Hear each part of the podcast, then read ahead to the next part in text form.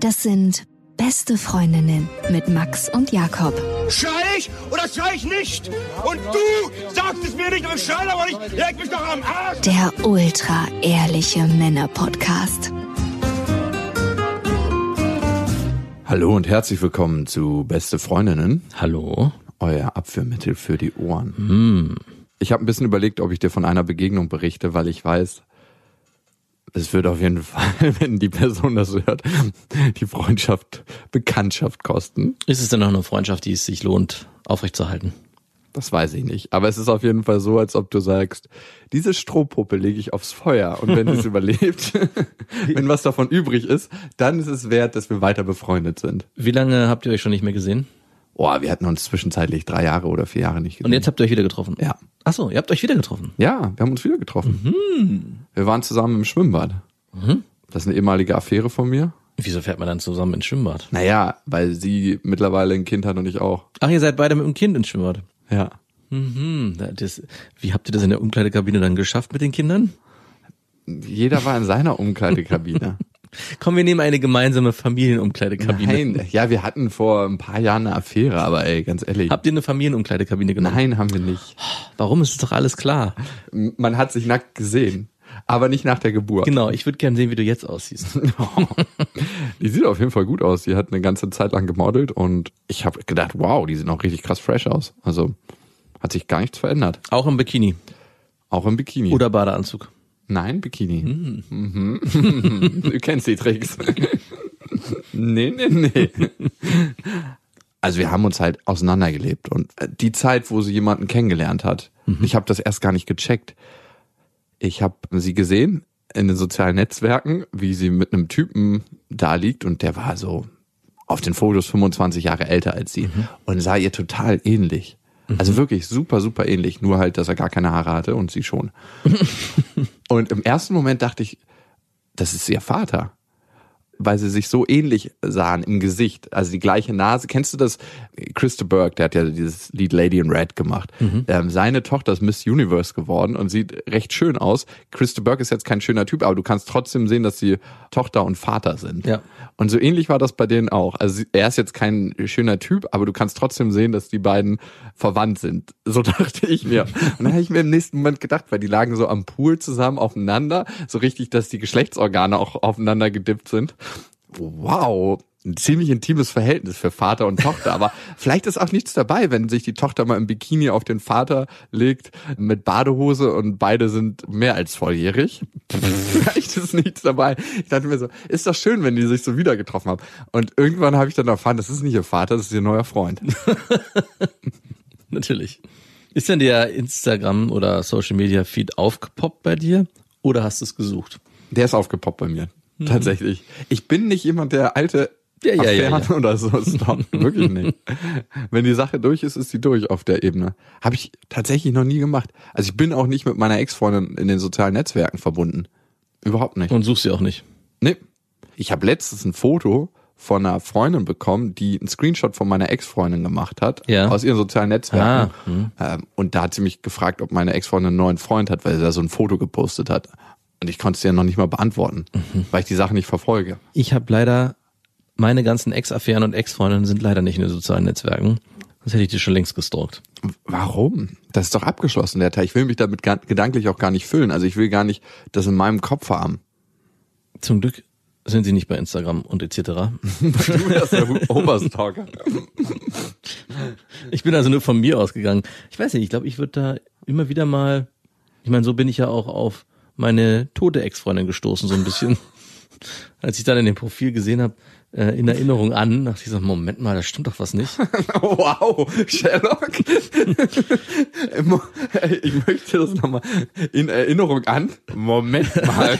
Da musst du schon richtig gut schalten. Also Ne? für mich war das aber sehr skurril, warum es so ein Instagram oder so ein Facebook-Account überhaupt noch gibt. Also warum wird Der am ist- Leben gehalten. Warum wird der am Leben gehalten und wer füttert Künstlich. ihn noch? Und wer kann ihn überhaupt löschen, wenn derjenige sein Passwort auch versteckt hat? Also sagen wir mal, du würdest jetzt versterben morgen in einem Autounfall. Wer könnte deinen Facebook-Account löschen?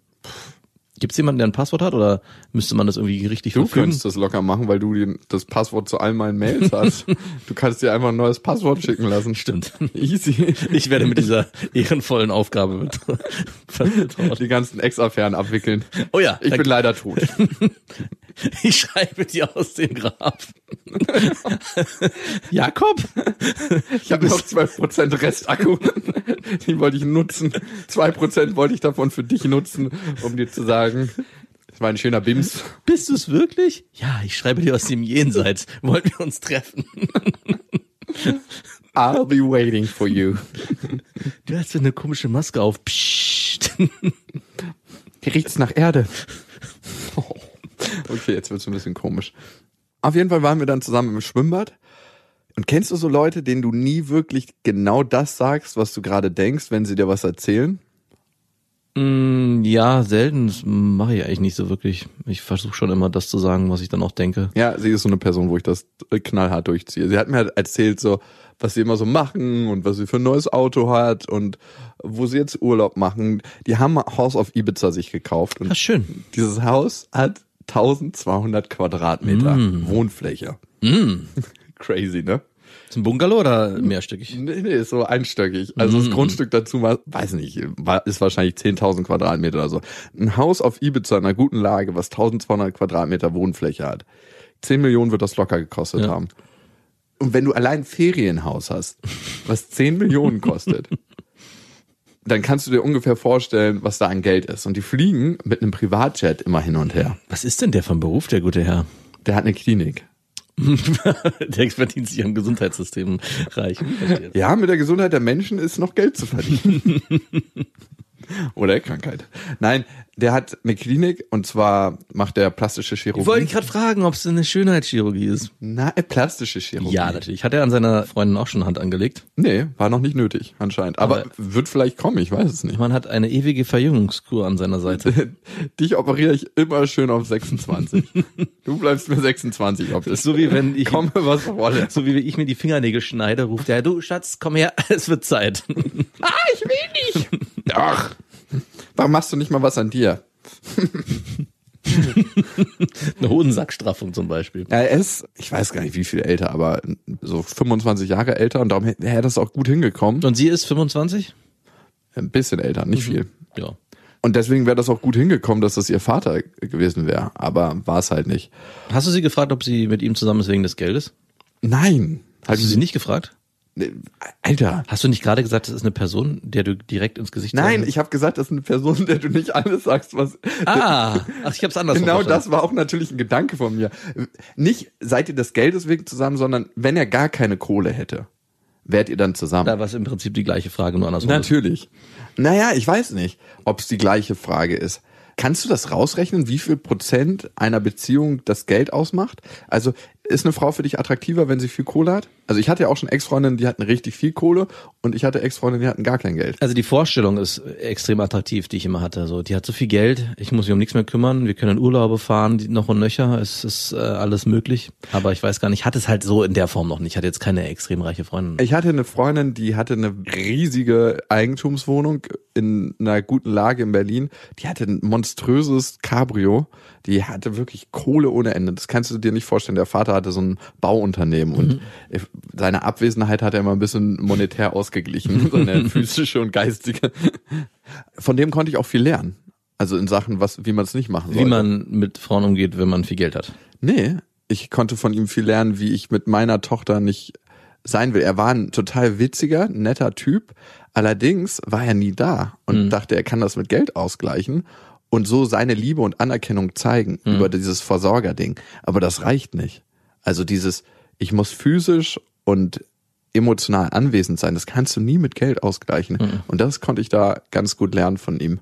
Manche Männer und manche Frauen verfallen der Illusion, dass das geht. Die heften Geld so einen hohen Wert an, dass sie denken, okay, wenn ich meine Kinder mit Geld versorgt habe, ist schon mal 90 Prozent der Miete getan. Und von dem Geld können sie sich auch einen Psychotherapeuten leisten, um das wieder auszugleichen. Hast du diese Frage, ob sie des Geldes wegen mit ihm zusammen ist, irgendwie umschifft und indirekt gestellt? Nein. Also wie willst du denn sowas Naja. stellen? Was ich Fühlst du dich wohl auf der deiner Insel in Ibiza? Geht es dir da besser als vorher? Also man kann also so, weiß nicht, und sag ich so hinleiten. Na, ich frage mich immer, was ist geblieben, wenn sie nur noch darüber redet. Also sie redet jetzt auch nicht nur noch darüber, darüber, aber sie redet über das Haus am Wasser in Düsseldorf. Die redet über den Privatkindergarten ihres Kindes, wo Französisch, Spanisch und Deutsch unterrichtet wird. Im Kindergarten? Im Kindergarten. Es ist Wow. crazy. Die führen Leben, was, glaube ich, 0,005 Prozent der Weltbevölkerung führt. Äh, Sie ist mittlerweile in so einer Selbstverständlichkeit, da weiß ich gar nicht, wie viel Platz da ist für so Fragen wie, ey, wenn dein Macker kein Geld hätte, hättest du Bock, ihm den Schwanz zu lutschen? so eine Frage? So zum Beispiel. Wenn da nicht irgendwie ein Huni dran kleben würde, hättest du Bock, den zu deep throaten? Also man könnte sogar noch weitergehen. Hast du mit ihm nur deswegen ein Kind bekommen, weil er so reich ist? Die Frage ist, wenn ich dir die Frage stellen würde und du eine Frau wärst, die in dieser Lage ist, könntest du diese Frage total ehrlich beantworten? Ich glaube, viel passiert da auch unterbewusst. Ich glaube, wenn Mann oder eine Frau richtig, richtig Schotter hat, dann gibt es eine Anziehungskraft, die gar nicht so bewusst immer ist. Weil sie die Vorstellung, ein sorgenreiches Leben zu führen, verwirklicht. Schon in der Vorstellung und dann auch erstmal gelebt wird. Ich glaube, man kann die ersten fünf, zehn Jahre gar nicht hinterfragen, bin ich wirklich mit dem zusammen, weil ich den liebe, weil man so geblendet und abgelenkt ist von all dem Reichtum, wie wenn man ein kleines Kind ist und tausend neue Eindrücke erlebt, stellt man auch nicht in Frage, ist die Freundin, mit der ich den Alltag verbringe, wirklich eine gute Freundin oder bin ich einfach nur mit der zusammen, weil ich eine gute Zeit habe und ständig neue Sachen erlebe? So stelle ich mir das auch mit so einem reichen Typen oder einer reichen Frau vor. Du erlebst so viel Neues, dass du gar nicht hinterfragen kannst, ob ich irgendwie eine starke emotionale Bindung zu Wenn der habe. dann einmal am Tag auf dich raufrollt, ist so, das blendest du aus. Ja, weil du dann, es passiert ja im Privatjet, auf der Villa in Ibiza. Stimmt, In, alles sieht schöner aus. alles ist neu, es ist in immer neu. guten Kulisse. Ja. Das ist wie in einer Filmkulisse. Der Mensch sieht dann auch anders Ja, aus, genau. weil er in so einer geilen Umgebung ist und besser ausgeleuchtet ist. Und hey, aber dieser Mensch steht vor einem richtig geilen Pool und hinter ihm ist ein schönes Panorama. Der Sex ist einfach gut mit ihm. Kennst du das, wenn eine Frau mit einem Mann schläft, den du nicht eklig findest, aber unattraktiv? Ja, das geht mir bei dir sehr oft so. Ja, ja. Dass du denkst, du hättest nicht mehr so eine Lust mit der Frau zu schlafen, weil du dir ja vorstellst, wie dein Lachs in die gleiche Höhle eintaucht und sein, äh, er, du quasi deinen Lachs aus seinem Saft ziehst. Also Weißt du, du, was mein, du meinst also, sehr unattraktiver Mann entwertet mit seiner Unattraktivität eine attraktive Frau. Das ist das, was du gerade malst, das Bild. Und ja, ich würde es unterschreiben. Ja, ist sehr drastisch ausgedrückt, aber ich kenne das von Kumpels, die ich gerne mag und wenn die mit einer Frau schlafen, hätte ich damit überhaupt gar kein Problem. Aus meiner Sicht, wenn ich die attraktiv finde, anziehend ist vielleicht ein bisschen viel gesagt, wenn ich Bock habe, mit meinen Kumpels zu bimsen Ja. und die schlafen mit einer Frau, dann, dann habe ich natürlich noch mehr Bock, mit der Frau zu bimsen, weil ich dann automatisch auch mit denen gebimst habe. und umgekehrt ist es so, wenn ein Typ mit einer Frau schläft, den ich sehr unattraktiv finde, habe ich weniger Lust, mit der Frau zu schlafen. Ja, das geht sogar so weit. Ich meine, das kennst du ja vielleicht auch, wenn man eine Frau kennenlernt und die schön findet, trotzdem Makel hat, kein Mensch ist perfekt, dass man diese Marke eher positiv bewertet, dass man so, ja, ach, dieses Grübchen oder ach, weiß was ich, die, das bisschen mehr daran, das stört mich überhaupt nicht, sondern ich finde es sogar schöner. Und in dem Moment, wo so ein Typ mit ihr schläft oder man das erfährt, dass so ein unatt, dass sie vorher so ein, vorher schon einen unattraktiven Freund hatte, ist es so, dass es bei mir sofort sich umswitcht und ich so, hm, irgendwie stört mich jetzt auf einmal doch, dass sie ein bisschen mehr hat. Das ist ganz perfide eigentlich, dass ich da so eine Gedenke habe. Aber Und- es ist so. Das funktioniert sogar per Rückkopplung. Selbst wenn sie in Zukunft mit jemandem schläft, den du sehr abstoßend Ja, findest, stimmt. ist es dann im Nachhinein so, oh, das vermisst mir den Sex, den ich zu der Zeit hatte. jetzt auch. Jetzt, wo du sagst, ja, du hast recht. Uah. Haltest du wirklich ein Problem damit, wenn ich mit einer Frau vorher geschlafen habe? Nein. Das habe ich nur so gesagt. Weil ich weiß, dass es dich persönlich angreift. du bist so ein Arschloch. Ich hätte auch überhaupt gar kein Problem, mit deiner Ex-Freundin zu schlafen. Oder mit deiner aktuellen Freundin. Obwohl, das wäre schon wieder ein bisschen was anderes, weil du hast mit ihr Kinder. Das wäre so ein, hey, ich kenne ja deine beiden Kinder und das wäre so, ihr seid da nicht rausgekommen, es war ja zweimal ein Kaiserschnitt, aber Papa? ich bin's. Hier ist jetzt nicht Papa. Wo ist Papa? Ich mach gerade mit deiner Mutter Gymnastik. Hey, wie erklärst du einem Kind, wenn du gerade Sex hast? Lilla hat auch neulich gefragt, was es am Bett ist, weil ich genau neben ihren Kinderbüchern die Kondome habe. Nein. Doch. Und sie holt das so raus. Hast du die, hast du die Kondome als Lesezeichen? Die verpackten oder die benutzten? Sorry. Es gibt ja Leute, die nehmen bei einer Affäre immer ihr Kondom mit, ne? Weil sie denken, die Frau führt sich das dann später ein und reproduziert und wird so schwanger. Ich frage mich immer, wie eingebildet kann man sein, wenn man so eine Affäre hat, dass man denkt, man ist ein Man und muss sein Kondom mitnehmen. Nein, Der Einzige, der den Fehler gemacht hat, war Boris Becker. mehrfach. Okay. Zurück zu meiner ehemaligen Affäre. Die redet halt auch sehr viel, weil es ihr Leben ist, von diesem Status, von diesem Geld, von ihrem Auto, von dem Haus auf Ibiza, von ihren Urlauben, von den Sachen, wo sie eingeladen werden. Jammert sie auch ein bisschen darüber, dass sie jetzt nicht nach Ibiza fliegen konnte, weil ja man, weil man, ach nee, die hatten ja einen Privatjet. Die durften wahrscheinlich fliegen, ne? nee, die fliegen tatsächlich jetzt erst. Ah, ja. okay. Nein, sie jammert nicht, aber auch ihr wirft das Leben immer wieder Steine vor die Füße. Hat denn Diese Steine sind dann halt mit einer Kreditkarte wegzuwischen.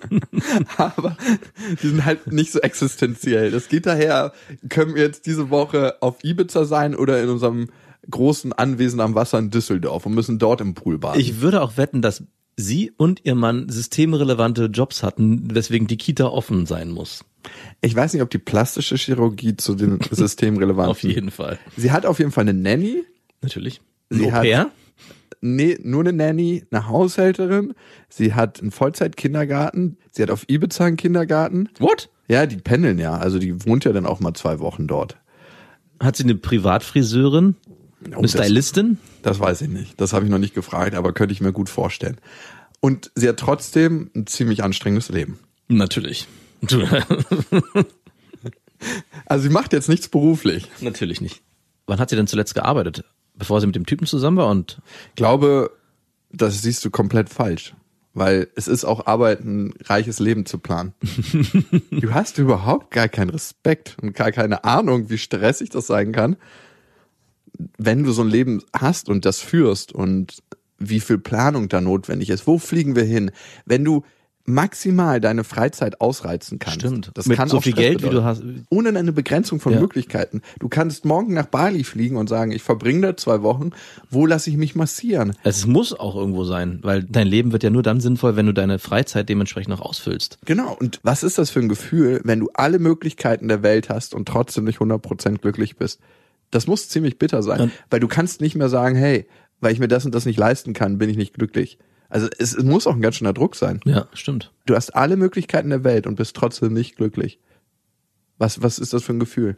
Und geht's ihr so? Also hast du das durchgespürt irgendwo? Ich habe schon den Eindruck, dass irgendwas mit ihrem Selbstwert ist oder das ist einfach ganz natürlich. Ich lebe in diesem Leben nicht, ne, was Ja. sie führt. Darum kann ich es nicht 100% von außen beurteilen. Aber was mir auffällt, ist, dass sie schon sehr viel von diesem Status, von diesem, wir machen jetzt das und das und da und da und ich habe das und das geschenkt bekommen, redet. Und dann frage ich mich so, okay, was spielt das für eine Rolle in der Begegnung, die wir gerade haben? Ja. Also Das Geld frage ich mich generell, also jetzt nicht nur bei so Superreichen, aber es ist ein Thema, was ich persönlich ganz oft habe, wenn es um, ja, zum Beispiel um Autos geht. Das ist immer so ein Bereich, wo ich mich immer komplett rausschalte, wenn man sich mit Freunden trifft und dann es geht um das neue Auto, was man sich gekauft hat, das ist jetzt so toll, hat so und so viel PS.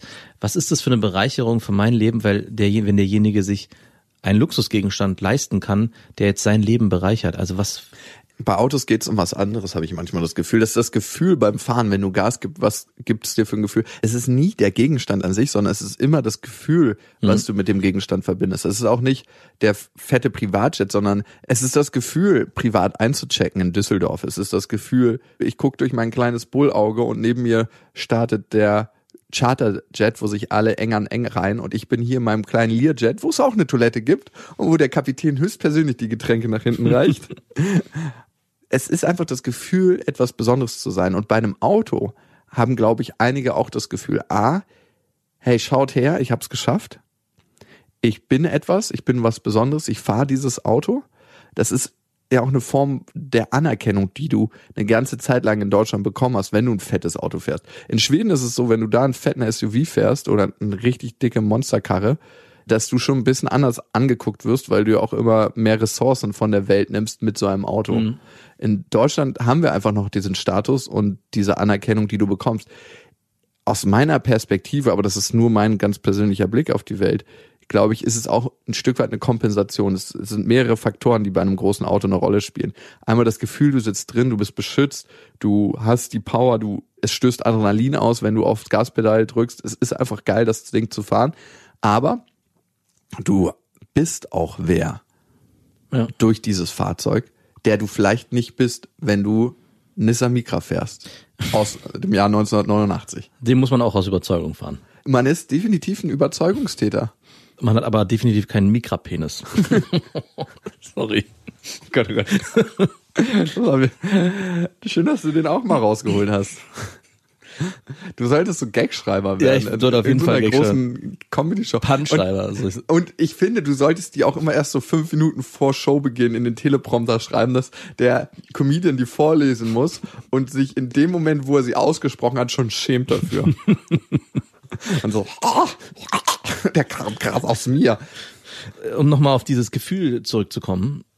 Ich meine, in gewisser Weise erlebt man es ja auch oft bei sich selbst, dass man im Laufe der Zeit durch seinen Job einen anderen Status erreicht hat, den man noch hatte, als man vielleicht Student war oder direkt nach dem Abi. Daran erinnere ich mich auch noch, dass man so vor sich hingekrebst hat mit dem Geld, was man hatte.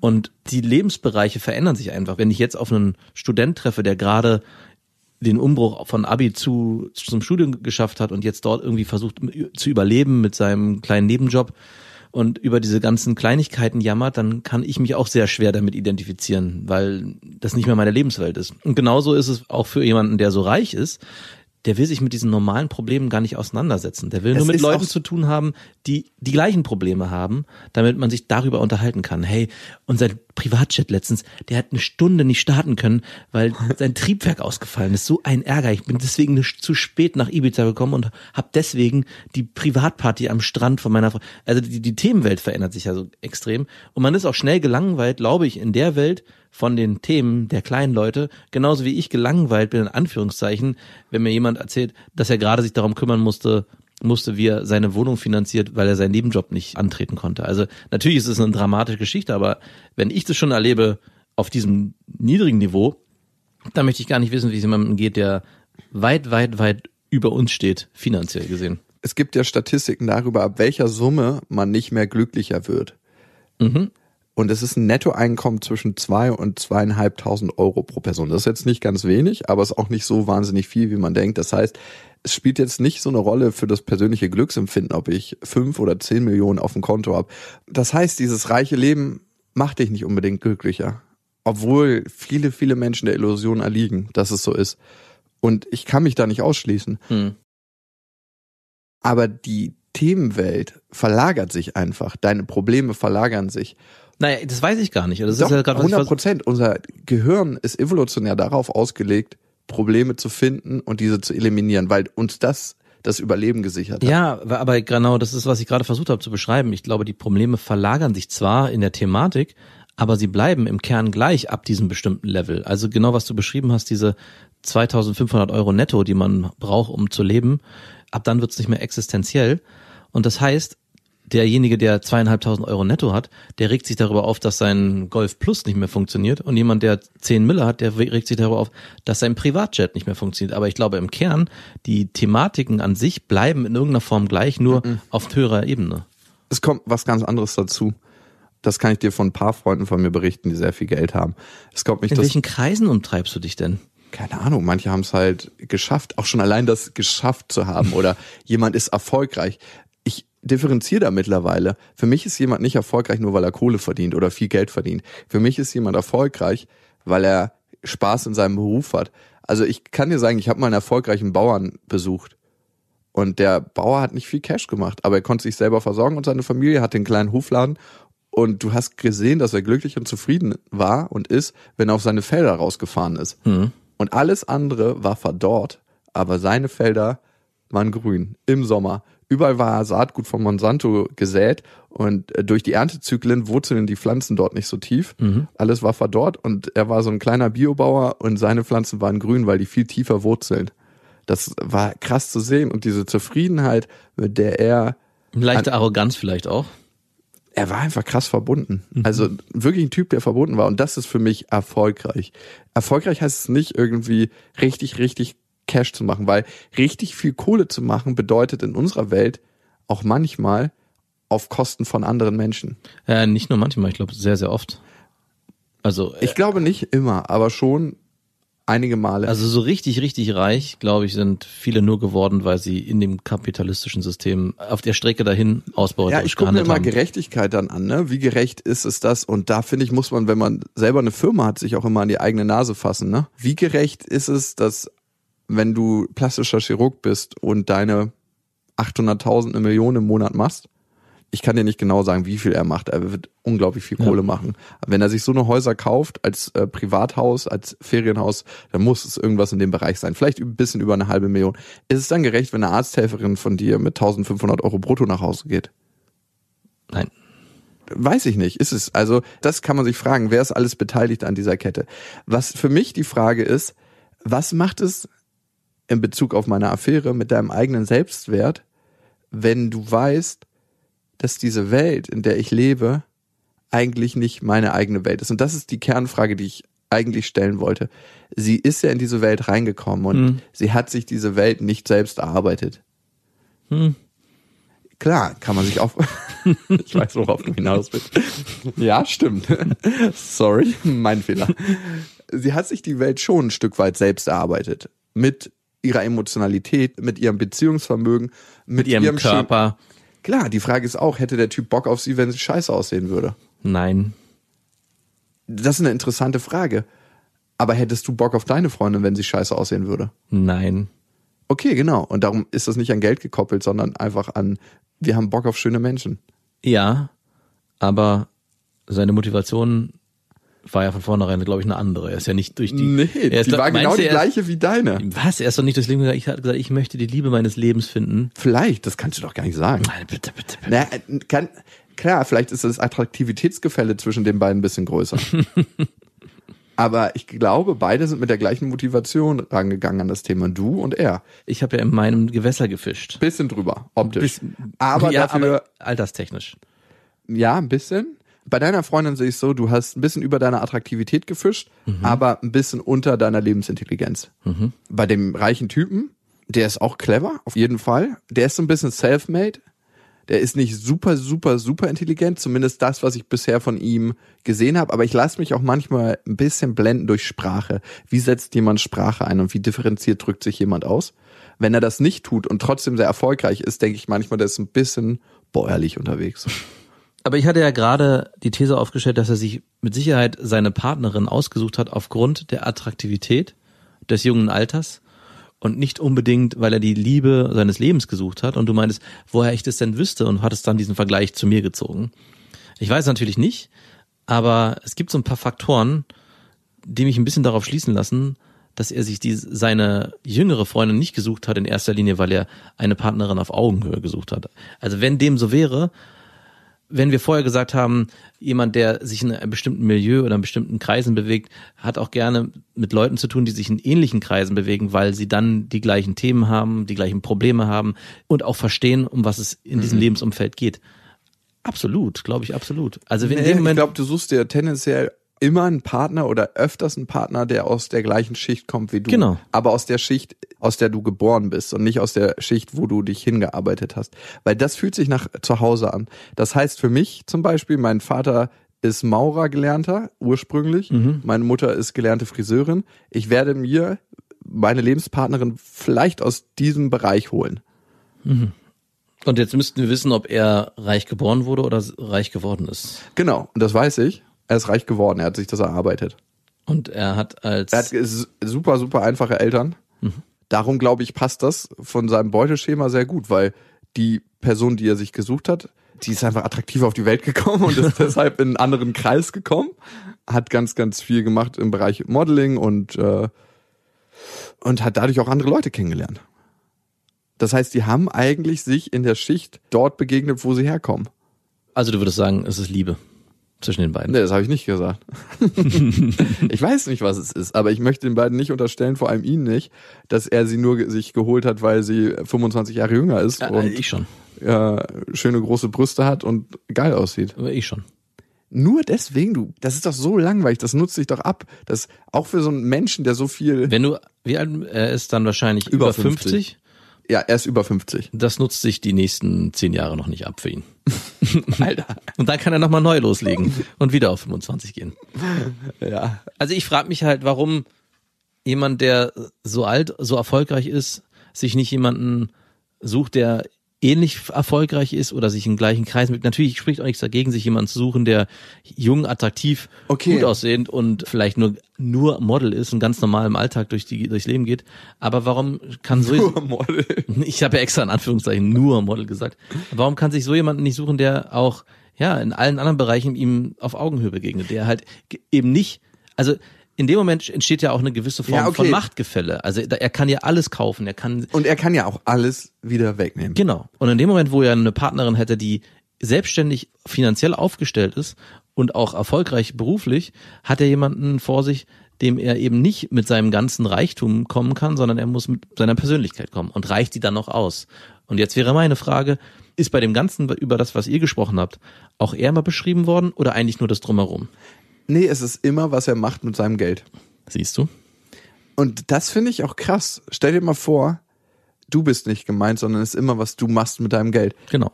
Wie sich das anfühlen muss. Ich meine, das ist eine Welt, die du dir selber geschaffen hast. Ja. Aber wie muss sich das anfühlen? Weil du weißt, wenn das wegfällt, bleibt nicht mehr viel übrig.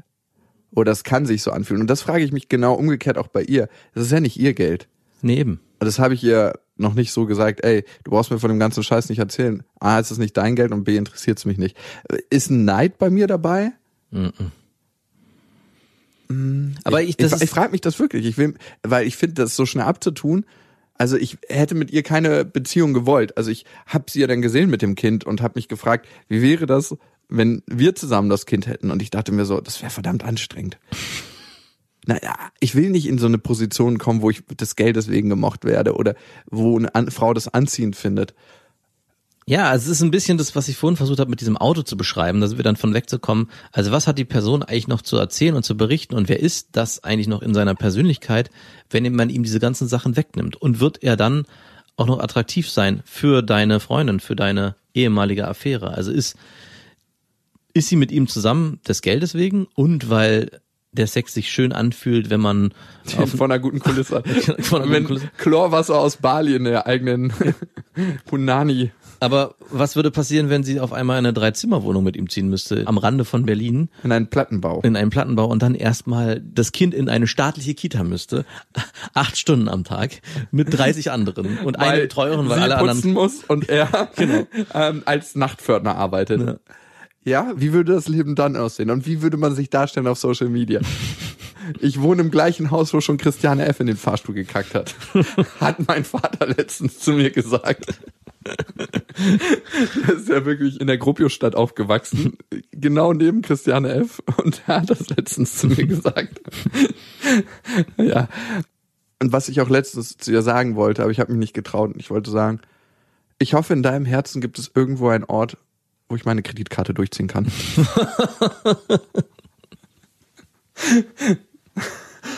ja, und ist da Neid dabei? Warum sollte da Neid dabei sein? Findest du sie so attraktiv? Ich meine, du hast ja schon, Nein, ich finde, nee, ich frage mich, wenn ich auf dieses Leben gucke, was die beiden Ah. führen, für mich wäre es einfach eine Nummer zu groß. Tatsächlich, ich weiß, dass ich mich da nicht wohlfühlen würde. hm, ich schon. Würde ich mich da wohlfühlen? Ich hab- mecker von unten nach oben, aber ich würde nicht Nee. von oben nach unten. Du, ich kenne mich leider zu gut. Ich wohne ja in einer ziemlich großen Wohnung. Und Schäm ich- dich. Ja, und ich wohne alleine, gerade mit meiner Tochter, ne, in einem Wechselmodell. Ja. Und ich habe gerade zwei Zimmer frei. Und jedes Mal, wenn ich an diesen zwei Zimmern vorbeilaufe, habe ich so ein schlechtes Gewissen, weil ich weiß, irgendwo sucht gerade jemand verkrampft ein WG-Zimmer. und ich habe hier einfach zwei Zimmer, die frei sind. Und ich wüsste, wenn ich so ein Haus hätte auf Ibiza, wo ich vielleicht fünf, sechs Mal im Jahr hinfliege, was aber sonst leer steht, wo es einen Gärtner gibt, der sich immer darum kümmert und wo es andere Menschen gibt, die einfach dafür sorgen, dass es genau in dem Zustand ist, wenn ich da ankomme, wie ich es vorfinden möchte und darüber mich aufrege, wenn der Rasen nicht gemäht ist. Ja. Dass das so als Energiefresser mitschwingen würde, wenn ich das schon bei zwei Zimmern habe. Mhm. Ich frage mich, warum das so angelegt ist bei mir. Vielleicht bin ich einfach in der falschen Schicht geboren. Vielleicht in der falschen Kaste. Und klar, man vergleicht sich immer nach oben, aber wir. Tust du das? Nö. Ich habe mich immer nach unten verglichen. Wie? Schon immer. schon, schon, ja, naja, es fing Wenigstens geht's mir besser als. in der Schule ging es los, wenn meine Mutter mich gefragt hat, was ich für eine Note hatte und dann ich eine schlechte Note nach Hause gebracht habe, war gleich der nächste Satz, der folgte.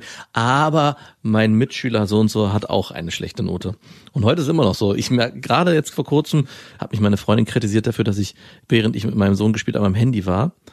Und das erste, was ich mache, ist, ja, aber du hast es letztes Mal auch gemacht und ich habe den Nachbar auch gesehen. Also Was? ja, also ich bin, hab, bin immer noch in diesem Muster drin, dass ich nicht die Schuld anerkennen kann, sondern sofort einen Vergleich aufmachen muss nach unten, um zu sagen, hey, aber der hat's noch schlimmer gemacht als ich und deswegen bin ich wenigstens ein bisschen besser. Okay. Nee, ich war schon immer so, dass ich geguckt habe, was haben andere, nicht mit so einem neidischen Auge, sondern ich gucke mir eher die Muster und Strukturen dahinter an. Also wenn jetzt jemand zu viel Geld kommt und das auf einem legalen Weg macht, und legal meine ich auch sozial verträglich, gucke ich mir immer an, wie er das gemacht hat. Und auch andersrum natürlich, wenn jemand das auf einem nicht legalen Weg macht. Für mich gehört auch nicht legal dazu, wenn er Geschäftspraktiken ausübt, wo er andere in Unwissenheit lässt und deswegen die Kohle macht. Ich wollte unbedingt, als ich noch mein Abitur gemacht habe, eine Reise durch Europa machen mit dem VW-Bus. Und ich hatte natürlich kein Geld dafür. Das war eine Sache, die ich geschäftlich später bereut habe. Ich habe mit Campern gehandelt dann, weil ich wusste, das ist ein Markt, der nicht so umkämpft ist und Leute hängen immer an ihren Autos. Also so emotional, du hängst an einem Camper mehr als an einem normalen Auto, weil du viel mehr Erlebnisse mit dem verbunden hast. Das heißt, wenn da jemand anruft und dich gleich nach dem letzten Preis anfragt und sagt, was ist der letzte Preis, was ist der letzte Preis, bla bla bla, sind die auf jeden Fall schon verschlossen. Und wenn da jemand anruft, der halbwegs einen geraden Satz rausbringt und mit denen freundlich redet und sagt, hey, ich suche das für mich und möchte damit eine schöne Reise machen, sind die ganz anders bereit dazu, dir das Auto zu verkaufen. Und Und auch den Preis runter zu verhandeln. ja, ich habe das Knallhart gemacht. Jetzt gib's doch zu. Nein, ich habe das nicht so klein. Ich habe auch nicht so viel Geld und ich würde wirklich mit dem letzten Ersparten, was ich mir gerade mit meinem Nebenjob in einem Jugendheim mit behinderten Kindern erwirtschaftet habe, eine Reise durch Europa machen.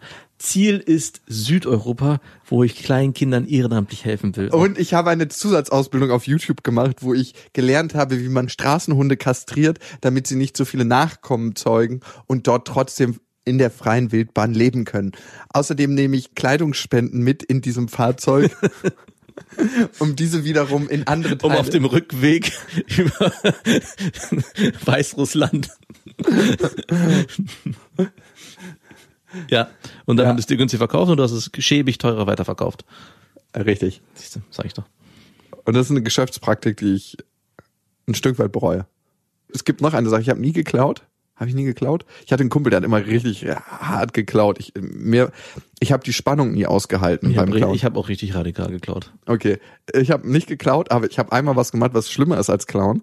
Ich habe in so einem riesen Sportladen, ich weiß nicht, ob es den immer noch gibt, am Zoo auf jeden Fall, das war der größte Sportladen, habe ich einen Preis genommen. Es, da gab es ein Skateboard, was mir wahnsinnig gut gefallen hat. Das sollte damals irgendwie 500 Tacken kosten. Klassiker. Und ich habe einen Preis genommen von einem anderen Skateboard und habe den raufgeklebt. Und dann hat das Ding nur noch 79 gekostet. Ey, Klassiker. Diese Praxis habe ich so oft und viel Aber betrieben. was halt hart war, du musstest vorher auschecken, ob der Kassierer sich auskennt mit Natürlich. Skateboards. Das war ja das teuerste Modell im Laden. Ich habe dann halt vorher gefragt, könnten Sie mir eine Frage zu dem Skateboard beantworten? Und er so, nee, ich kenne mich damit nicht aus, aber ich könnte mal einen Kollegen holen. Ich so, ach, ist nicht so wild. Ich kaufe das jetzt einfach und probiere das. und das ist übrigens noch schlimmer als Diebstahl, ist Betrug und es wird anders bestraft. Wirklich. Ich habe auch äh, Basketbälle zum Beispiel, so ganz viele. So, ich habe diese teuren Molten Basketbälle oder von Springfield heißen. Spalding. Und von Spalding umgeklebt mit so billigen Gummibällen und habe auch immer geguckt. Ich muss leider zugeben, ich habe mal geguckt, ob eine Frau an der Kasse ist. Du Arschloch. Ja, sorry. Und bin dann mit dem Ball durch. Zack, bumm, fünf Euro anstatt 80. Es war, äh, ja, so. Ich war schon ein bisschen verkleinert. Aber ich war danach wiederum der Robin Hood. Ich habe diese Bälle dann wieder weiter verschenkt. an Leute, die sich Nee, diese hatte- teuren Bälle nicht leisten Nein, konnten. für an Kumpels, die auch Basketball gespielt haben. Die hätten sich schon leisten können. Ah, Okay, gut. ja, nehmen es von den Reichen. Nein, ich bereue das ein bisschen. Bereue ich das? Ey, ganz ehrlich, ich habe das einmal gemacht. Es ist einfach eine Sache, die ich, Ich gemacht war habe. noch ein Kind. Ja, ich war noch ein Kind. Aber diese Geschäftspraktiken, ne? Mhm. Einen anderen Preis raufkleben. Wenn du Hast du ja im Prinzip mit deinem VW-Bushandel eigentlich auch gemacht. Total. Und genauso passiert es ja in einem größeren Rahmen, wenn du irgendjemandem was vertickst, wo er denkt, das hat mehr Wert. Mhm. Und bei einer Wohnung, egal was es ist, Es geht ja Finanzmarkt, Du musst ihm aber ein gutes Gefühl dabei geben, dann gibt das Geld auch gerne aus. ganz genau. Sie wissen gar nicht, was sie mir für eine Freude machen mit diesem Basketball, Mhm.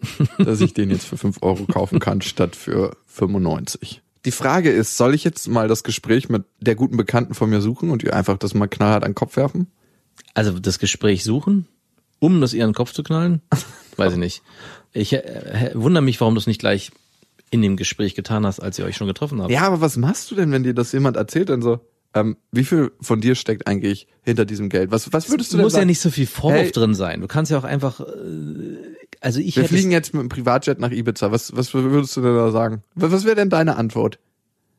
ich wüsste gar nicht genau, was ich sagen würde. Ah ja, okay, gut. Genauso ging es mir auch. Ja, aber ich, ich also ich werde, es gibt ja nur zwei Optionen, meiner Meinung nach. Entweder nehme ich das hin und akzeptiere das als völlig bescheuert und das ist ihr Ding und bitte viel Spaß damit. Das gibt's ja auch im Alltag so. Also es muss ja nicht der Privatjet sein, wenn mir einer erzählt, er hat sich ein Auto für 60.000 Euro gekauft, zusätzlich zu seinem Familienvan oder was auch immer, dann sage ich ja auch nicht, äh, äh, muss das sein, sondern dann ist es halt okay. Dann denke ich mir meinen Teil dabei. Aber ich muss ja nicht gleich an die Psyche und hinterfragen, hast du wirklich einen Mikrapenis?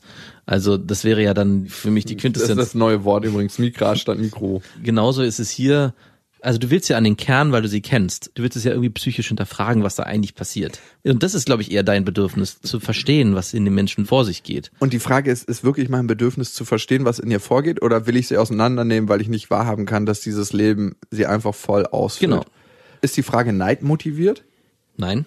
Oder ist die Frage davon motiviert, dass ich menschlich an ihr interessiert bin, an ihrem Kern, an ihrem Wesen, an ihrem Wohlbefinden? Und selbst dann müsstest du dich fragen, geht es ihr schlecht und musst du da dran dran rumbohren und vielleicht damit das Gefühl bei ihr erzeugen, dass sie sich die Sachen hinterfragt und es ihr damit schlecht geht.